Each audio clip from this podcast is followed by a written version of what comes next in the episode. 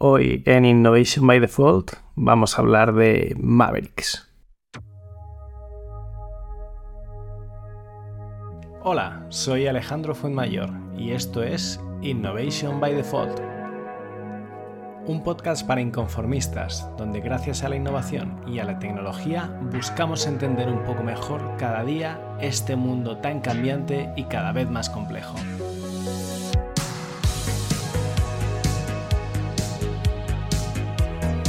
Así que abróchate el cinturón que empezamos.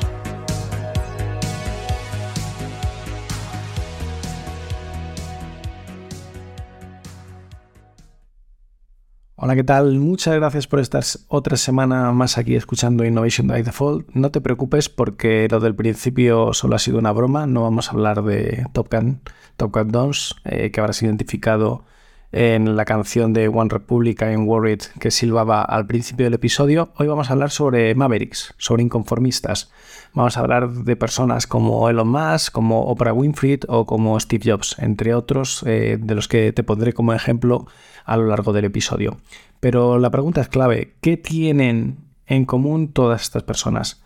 Probablemente ya te habrás dado cuenta que son personas que piensan de forma diferente a los demás, personas que no tienen miedo a ir contracorriente y que, y que inclusive el hecho de ir contracorriente muchas veces les ha hecho ser personas de, de mucho éxito. No hace falta ni ser rico ni famoso para ser un inconformista, cualquiera puede serlo, fíjate en tu cuñado.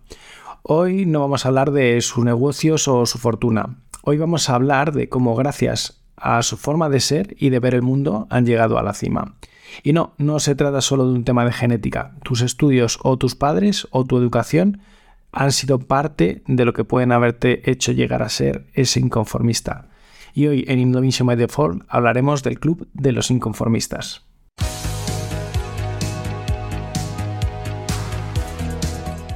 Pero antes de empezar a entrar en materia sobre los inconformistas, déjame que te haga una pequeña reflexión sobre los inconformistas de éxito que vamos a hablar en el episodio de hoy y aquellos que se convierten en compañeros o personas tóxicas, porque al fin y al cabo acaban siendo dos caras de la misma moneda.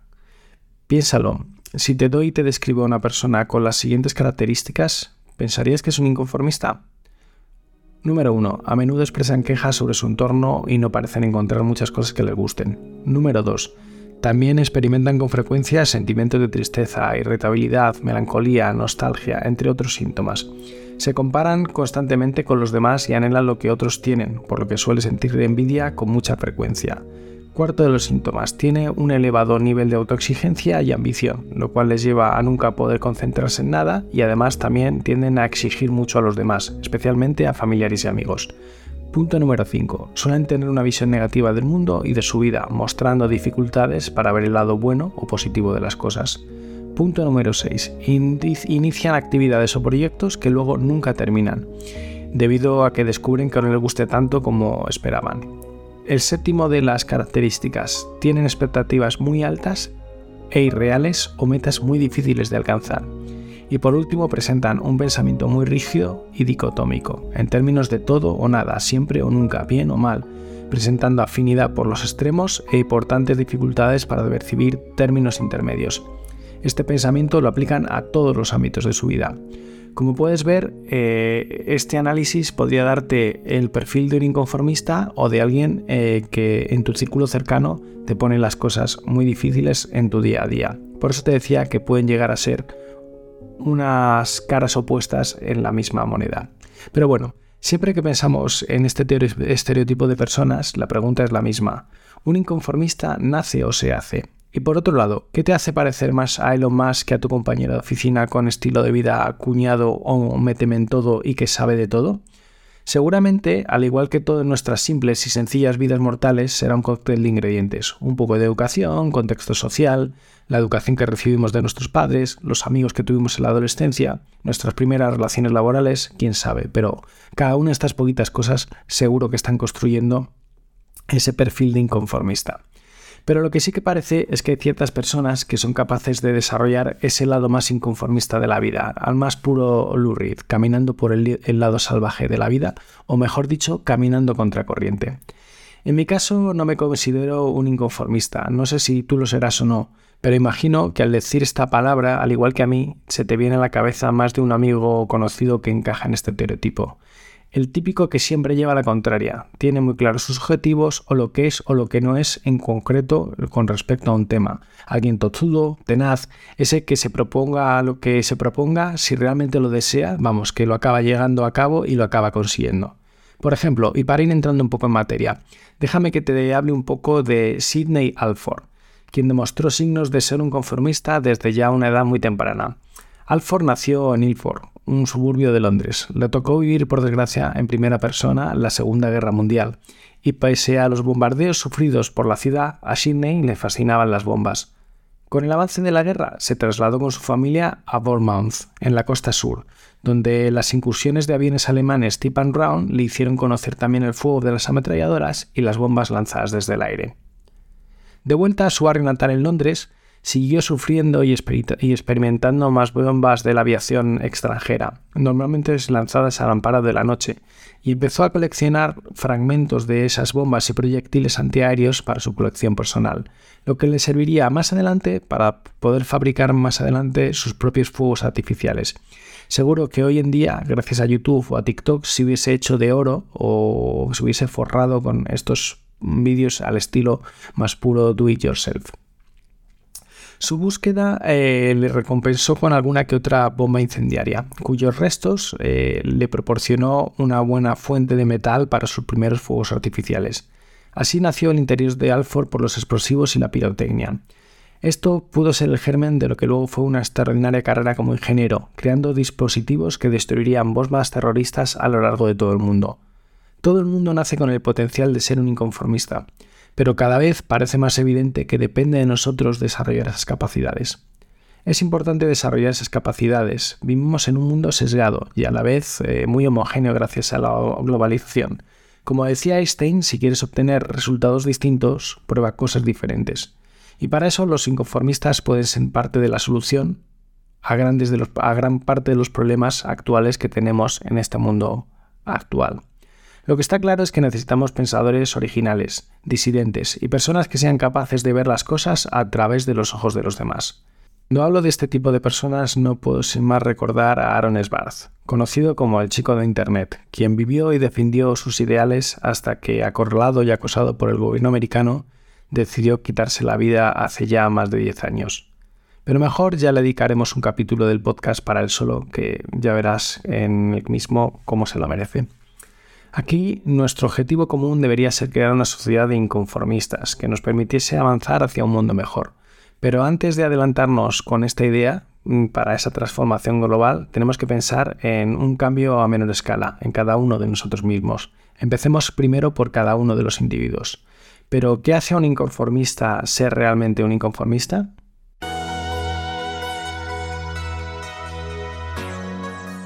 Para hablar sobre las características de los inconformistas, me voy a parar a apoyar en las investigaciones de David Giles, Jules Goddard y Tamarin Bachelet Adams, autores de Mavericks. En sus conclusiones identificaron cinco características principales que definen el espíritu inconformista. Estas son las cualidades que comparten todos los inconformistas desde Chijov hasta Kadim Hussain, de quien hablaremos en un rato. Los inconformistas, como primera característica, creen en mejorar las cosas. Este es el caso, como te decía, de Kadim Hussain, quien estaba convencido de que las cosas debían cambiar. La historia de Kadim es eh, muy especial. Creció en un pueblo de una zona remota de Pakistán. De niño contrajo el polio, por lo que ya no podía utilizar las piernas. Kadim estaba decidido a seguir yendo a la escuela a pesar de su discapacidad, pero tenía que ir en silla de rueda, así que sus amigos le llevaban en una carretilla. Cuando Karen llegó a la escuela, el profesor le mandó a casa. El mensaje era claro. La gente como tú no puede ir a la escuela. Pero Kadim no iba a rendirse. Quería una educación y quería que todos pudieran ir a la escuela. Más tarde hizo campaña por las escuelas para niñas en su pueblo. Tuvo que luchar para cambiar la mentalidad de la gente y muchos aldeanos tenían creencias conservadoras y pensaban que las niñas no eran dignas de recibir una educación. Estamos hablando de hace unos años, pero creo que por desgracia en lugares como esa zona del mundo sigue siendo algo habitual. El camino de Kadim se encontró con la férrea oposición de la gente de su comunidad, incluidos líderes religiosos e inclusive su propio padre. Pero ella no se dejó intimidar. Durante dos décadas, Kadim ha hecho campaña por la educación de las niñas. Ahora es una líder respetada en su comunidad y miles de alumnas se han graduado en las escuelas para niñas que ayuda a crear. Kadim cree profundamente en la importancia de la educación. Esta firme convicción le ha ayudado a seguir adelante y a conseguir un cambio real contra viento y marea. Para ser un líder inconformista como Kadim hay que mantener la motivación a, pesar de la oposición y los contratiempos que el mundo pone enfrente tuya. Y hay que saber exactamente en qué se cree, así que pregúntate qué quieres cambiar de tu empresa o de tu comunidad, de tu vida, de tu familia, de tu día a día y cómo vas a hacer las cosas mejor, qué vas a hacer al respecto. Quizá las palabras de Gandhi puedan ser una fuente de inspiración como lo fueron para otro líder inconformista entrevistado por los autores. Sé el cambio que quieres ver en el mundo. El segundo rasgo de los inconformistas es el ingenio. Los inconformistas buscan cambiar el mundo para adaptarlo a la, concepción de ideal del mismo que ellos tienen en su cabeza. Y para lograrlo han de ser ingeniosos. La creatividad es otra de las grandes cualidades que comparten todos los inconformistas. La creatividad trata de hacer conexiones e identificar oportunidades, a menudo de forma poco convencional ven el potencial en lugares inesperados, un potencial que otras personas como los simples normales como yo podrían pasar por alto fácilmente. El ejemplo podemos encontrarlo en muchos de los emprendedores que quieren cambiar el mundo gracias a la introducción de nuevas tecnologías que ayuden a vivir más a las personas, eliminar enfermedades o hacer más felices al mundo en general. Esta es la definición de ingenio, detectar oportunidades y aprovecharlas. También podemos pensar en términos de rendimiento de capital. Al fin y al cabo, todos tenemos una capacidad de usar nuestro capital social. Los inconformistas eh, con recursos saben sacar el valor a, la interacción social y al intercambio de ideas. Incluso una simple conversación entre dos personas puede ser el inicio de una nueva oportunidad. Y ya hablamos sobre ello en el capítulo anterior, sobre el origen de Dollar Safe Club. Eh, mediante una simple conversación en una fiesta, dos personas se sentaron e hicieron frente a grandes compañías como Gillette. Pero bueno, lo puedes revisar en, el histórico de, este eh, podcast. Pero aquí hay algo interesante. A menudo una conversación entre dos personas poco conectadas puede ser más eficaz que una conversación entre dos amigos muy cercanos. Y este es el caso de Armed Modi, que fue capaz de entender el valor de los llamados lazos débiles. Cuando decidió mejorar la igualdad de género en la India y lanzó su propia ONG, no se limitó a contar con el apoyo de los amigos y colegas más cercanos. En su lugar, según sus propias palabras, empezó a llamar a todas las puertas. Se dirigió a los amigos de sus amigos y a las personas más alejadas de sus redes sociales para hacerles llegar su mensaje. A medida que defendía su propuesta de ONG por las redes sociales y las redes de personas que conocía, personas totalmente desconocidas empezaron a, comprometerse y a apoyarla. Estos lazos débiles tuvieron una influencia sorprendentemente fuerte y le, le, permitieron poner en marcha la ONG que hoy dirige. Dos décadas después, esta ONG que crió Moni, gracias a su red, sigue prosperando y han dado un gran paso adelante en materia de igualdad de género en la India. Por ejemplo, en algunos pueblos la edad media de matrimonio en las niñas, gracias a esta ONG, ha pasado de solo 13 años a 19 años 20 años después. Yo creo que esto es una gran innovación. Aunque no estés pensando en crear una ONG o transformar la sociedad, puedes aprender una, una, valiosa lección de la historia de Modi. Los inconformistas saben cómo explotar el capital social y utilizar su red toda su red, no se limitan únicamente a las conexiones, de primera línea. La tercera característica de los eh, inconformistas, seguramente que a nadie le sorprenda, es su rebeldía. Como otros líderes inconformistas, Catherine Bilbalsin no solo es ingeniosa, sino también poco convencional. Es una inconformista, aunque quizá no de la forma que se espera. En 2014 se convirtió en la fundadora y directora de la Michaela Community School de Londres. El enfoque de Bill Balsin sobre la educación no es lo que podríamos denominar como educación disruptiva, al menos no en los estándares del siglo XXI. En la escuela Micaela los alumnos estudian asignaturas algo más clásicas. En lugar de tecnologías de la información, tienen clases de latín. Las normas también son de la vieja escuela. Mientras se desplazan por las aulas, los alumnos no pueden hablar.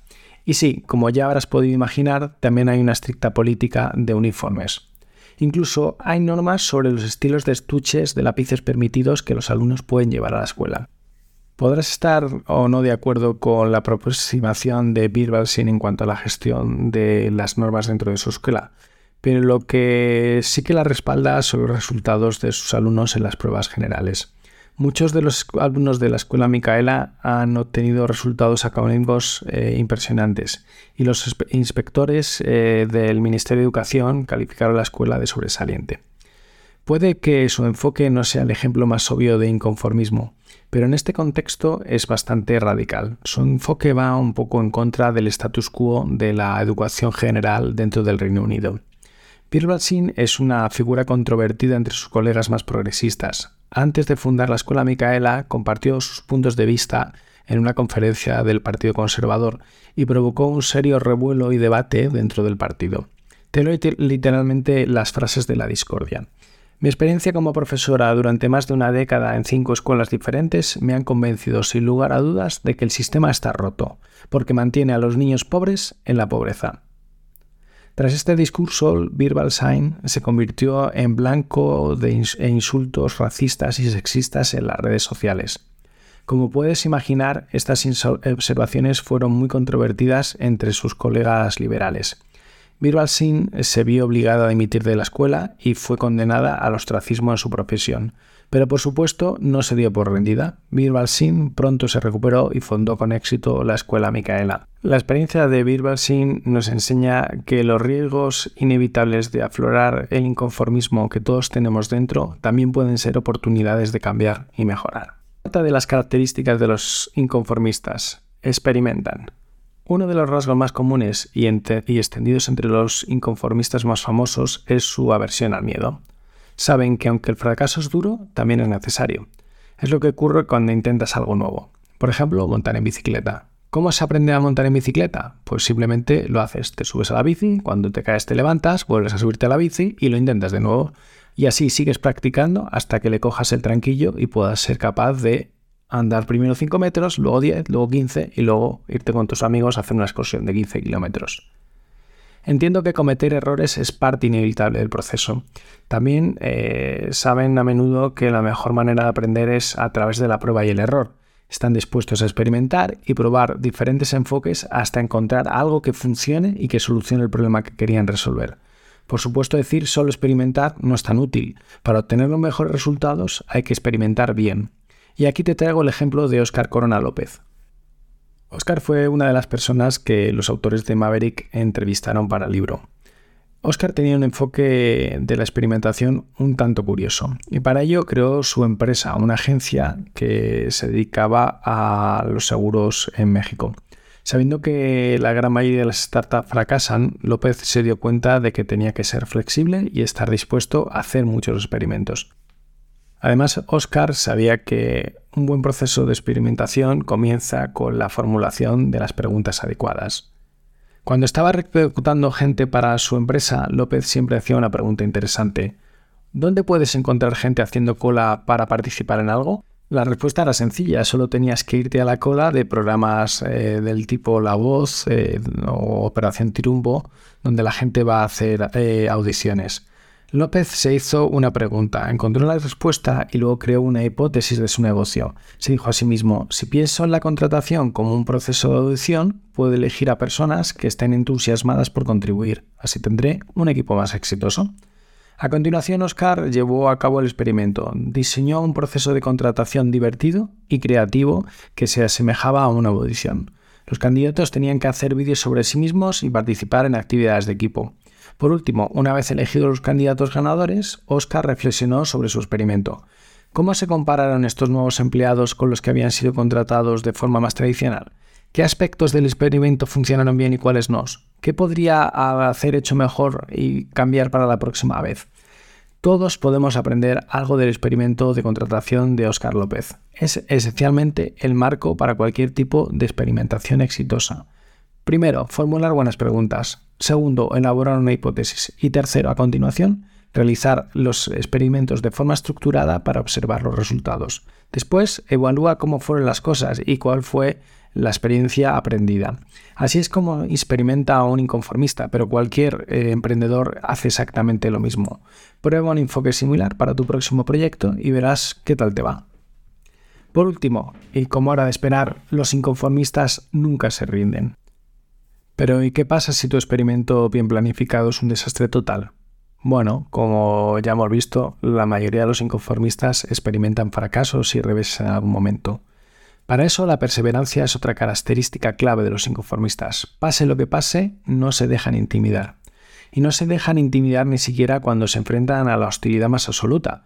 Acuérdate de Kadim, ¿Recuerda su historia de antes? Mientras hacía campaña por la educación de las niñas en Pakistán, se enfrentó a la oposición, a la hostilidad de muchas personas de la comunidad inclusive a su propia familia. Pero a pesar de todo, perseveró, no se rindió y tuvo éxito.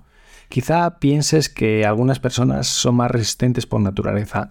Bueno, puede ser, pero cualquiera puede ser más resistente. Solo tienes que averiguar cuáles son tus objetivos y en concreto cuáles son tus objetivos de orden superior.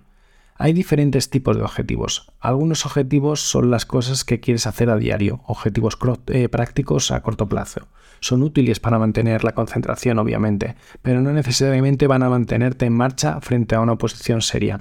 Cuando las cosas se ponen difíciles, necesitarás la ayuda de tus objetivos de orden superior. Son los objetivos que están profundamente arraigados en tu sistema de creencias, son tus valores, tu filosofía de vida, las cosas que realmente te importan. Para Kadim lo que realmente importaba era mejorar el acceso a la educación y a nuevas oportunidades de las chicas de su país. Quería mejorar la vida de la gente en general. Estos eran sus objetivos de orden de, eh, superior y parte de su filosofía de vida. En las entrevistas que los diferentes autores de Maverick realizaron a los diferentes inconformistas entrevistados vieron una clara tendencia. Todos los inconformistas mencionaron sus objetivos y su filosofía de vida sin lugar a dudas. No siempre los declararon explícitamente, pero dejaron claro que les impulsaba un sentido de propósito intrínseco y algo interior a seguir luchando hacia adelante. Los inconformistas hablaron de la importancia de reconocer el potencial de los demás, de luchar por los desvalidos o de tener un impacto positivo en tu país o en tu comunidad. Si aún no lo has hecho, puede ser que sea el momento de preguntarse cuál es mi filosofía de vida, cuáles son mis valores y luego cuáles son tus objetivos de orden superior que guiarán esas acciones. Una vez que conozcas la respuesta a estas preguntas, descubrirás que puedes ser sorprendentemente resistente, al igual que el resto de inconformistas.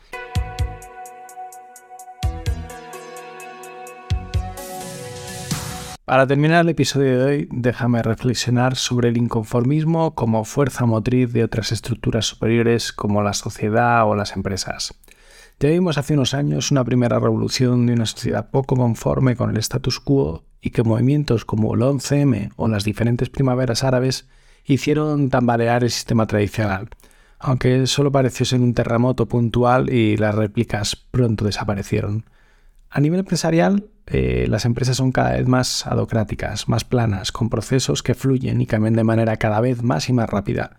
Probablemente sea debido al sector o a la influencia de los mercados, quién sabe, pero lo único que tenemos claro a la hora de enfrentarnos a cualquier cambio a día de hoy es que es lo único constante.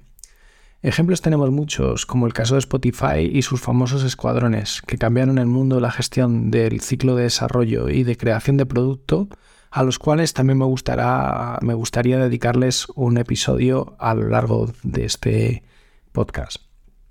Pero antes de acabar, déjame intentar crear una especie de mantra donde identifiquemos y repasemos juntos los rasgos más claros de todo inconformista.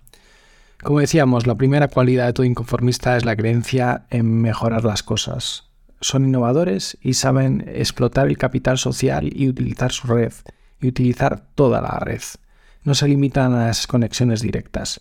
Los inconformistas además probablemente van a molestar a gente, así que han de prepararse para los contratiempos que vengan adelante. Como hemos visto, si hay un aprendizaje que nos deja el ejemplo de Birbal Sain, tienes que ser un reverde con causa. No seas poco ortodoxo porque sí. Tienes que estar dispuesto a actuar de forma poco convencional para poder realizar cambios positivos y que tengan impacto. Recuerda que también debes tener claros cuáles son tus valores, tus objetivos de nivel superior, siempre y en todo lo que hagas, y mostrarlos de forma implícita o explícita en todas las acciones que lleves adelante. Hacer referencia a lo mismo es lo que te hará más resiliente. Adaptar un enfoque experimental de la vida es otra parte importante de la filosofía del eh, inconformista. Los experimentos no tienen que ser grandes proyectos, pueden ser cosas pequeñas eh, que a pequeña escala hagan cambiar cada día un poco eh, las cosas con las que no estás de acuerdo. Y por último, los inconformistas siempre son curiosos. Intenta conectar con personas de diversos orígenes y con diferentes experiencias o puntos de vista de la vida. Y luego participa con tu curiosidad. Eso significa hacer buenas preguntas y escuchar atentamente lo que tienen que decirte y también lo que no te dicen. Espero que te haya gustado el capítulo de esta semana. No te olvides de compartirlo en redes sociales y más importante con tus amigos y nos vemos la próxima semana donde tendremos un invitado especial. Y hasta aquí el capítulo de esta semana. Si te ha gustado, te invito a suscribirte en tu plataforma de podcast preferida, recomendar el programa a tus amigos y compartir en redes sociales. Como siempre, un saludo. Gracias por estar al otro lado del auricular y hasta la semana que viene.